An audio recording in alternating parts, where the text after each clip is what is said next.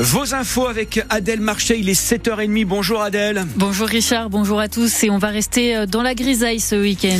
Dans la grisaille et sous la pluie, des averses qui se généralisent cet après-midi, des averses qui seront encore un peu plus présentes demain dimanche. La Russie a envahi l'Ukraine, c'était il y a donc deux ans, jour pour jour. Emmanuel Macron a assuré dans la nuit que le soutien de la France à l'Ukraine ne faiblira pas. Une solidarité qui s'exprime aussi en Normandie avec l'entreprise euroise Co-Invest qui a installé une station d'épuration d'eau à Kourst en Ukraine.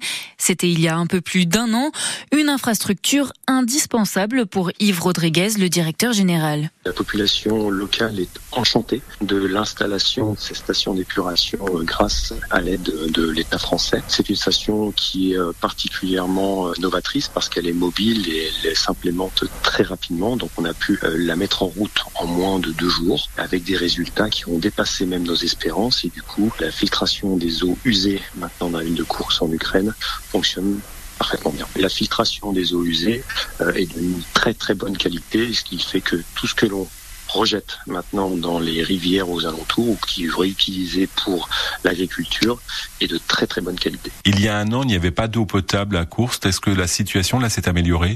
Oui, effectivement, la situation s'est améliorée parce qu'en plus d'implémenter cette station pour les eaux usées, nous avons aussi implémenté deux mini-stations pour la filtration et pour l'eau potable, donc pour la potabilisation de l'eau. Et du coup, oui, effectivement, sur cette ville, il y a maintenant deux unités de potabilisation de l'eau. Yves Rodriguez, le directeur général de l'entreprise de Clévaléder Co-Invest. Le maire de Rouen, Nicolas Maillère-Rossignol, prendra la parole cet après-midi lors d'un rassemblement pour la paix en Ukraine devant l'hôtel de ville. C'est à 14h. Les agriculteurs eurois et sénomarins sont mobilisés aujourd'hui alors que s'ouvre le salon de l'agriculture. Ils sont arrivés à Paris dans la nuit. Les agriculteurs campent devant le salon de l'agriculture et comptent montrer leur mécontentement à Emmanuel Macron, attendu pour l'inauguration ce matin. C'est aussi au salon de l'agriculture que se tient la finale des Olympiades aujourd'hui. Deux Normands étudiants à Yvetot sont en lice pour devenir meilleurs jeunes bergers de France. Ils seront face à 38 autres candidats. L'homme qui a tué sa sœur à l'arme blanche et blessé ses deux neveux jeudi près de Dieppe ne répondra jamais de ses actes devant la justice. Le procureur de la République de Dieppe a annoncé sa mort hier. L'homme de 41 ans s'est tiré dessus après avoir tué sa grande sœur et blessé ses deux enfants de 17 et 19 ans. La tempête Louis a fait des dégâts sur les voies ferrées en Normandie. Elle a provoqué des chutes d'arbres et de branches. Votre train a d'ailleurs peut-être été annulé ou retardé ces derniers jours à cause de cela, car ce sont ces chutes qui euh, sont l'une des raisons majeures euh, des plus grosses perturbations de circulation.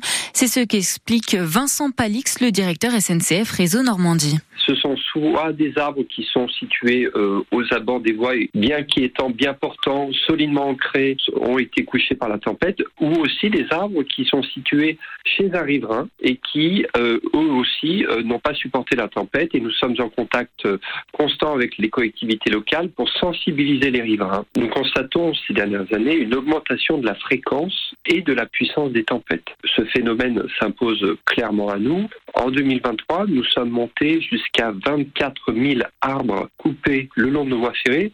Et tout arbre coupé, c'est un arbre de moins qui potentiellement pourrait euh, tomber sur les voies ferrées lors d'une tempête.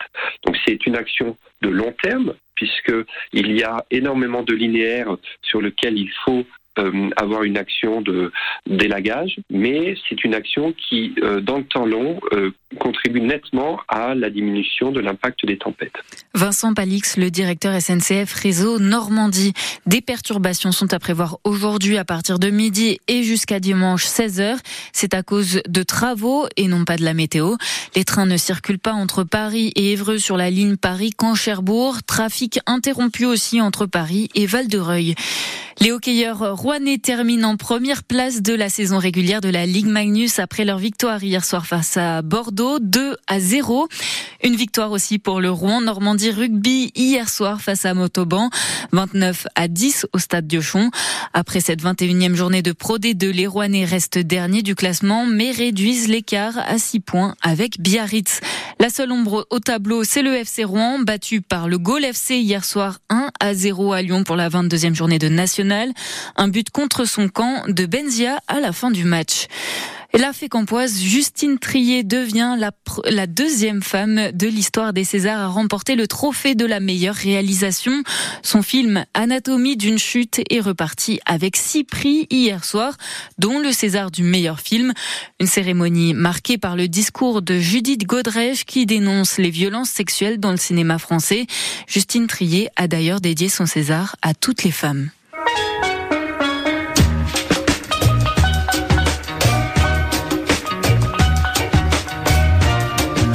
Reconnaissez cette musique vous, vous, reconnaissez cette musique euh, Et oui, tout à fait, parce que j'ai vu le film il y a à peine deux jours. Ouais, vous, vous l'avez découvert il y a deux jours. Oui, exactement. Et cette musique, elle est cruciale dans le film. Est-ce qu'elle a fait péter les plombs à euh, l'actrice principale? Exactement. Exactement. L'actrice principale qui a eu le César hier soir, hein. l'allemande Sandra Hüller. On va, on va également signaler euh, le César euh, du meilleur montage, le César donc de la meilleure réalisation. Et puis on va saluer Arié Voltalter, qui est un comédien franco-belge. Il a 38 ans. Il a remporté le César du meilleur acteur pour le procès Goldman, le film de Cédric Kahn, que vous avez peut-être vu aussi. Non, mais j'irai le voir. Ah ben très bien. Et encore une fois, bravo à notre fécampoise Justine Triet, dont on est très très fier en ce samedi matin.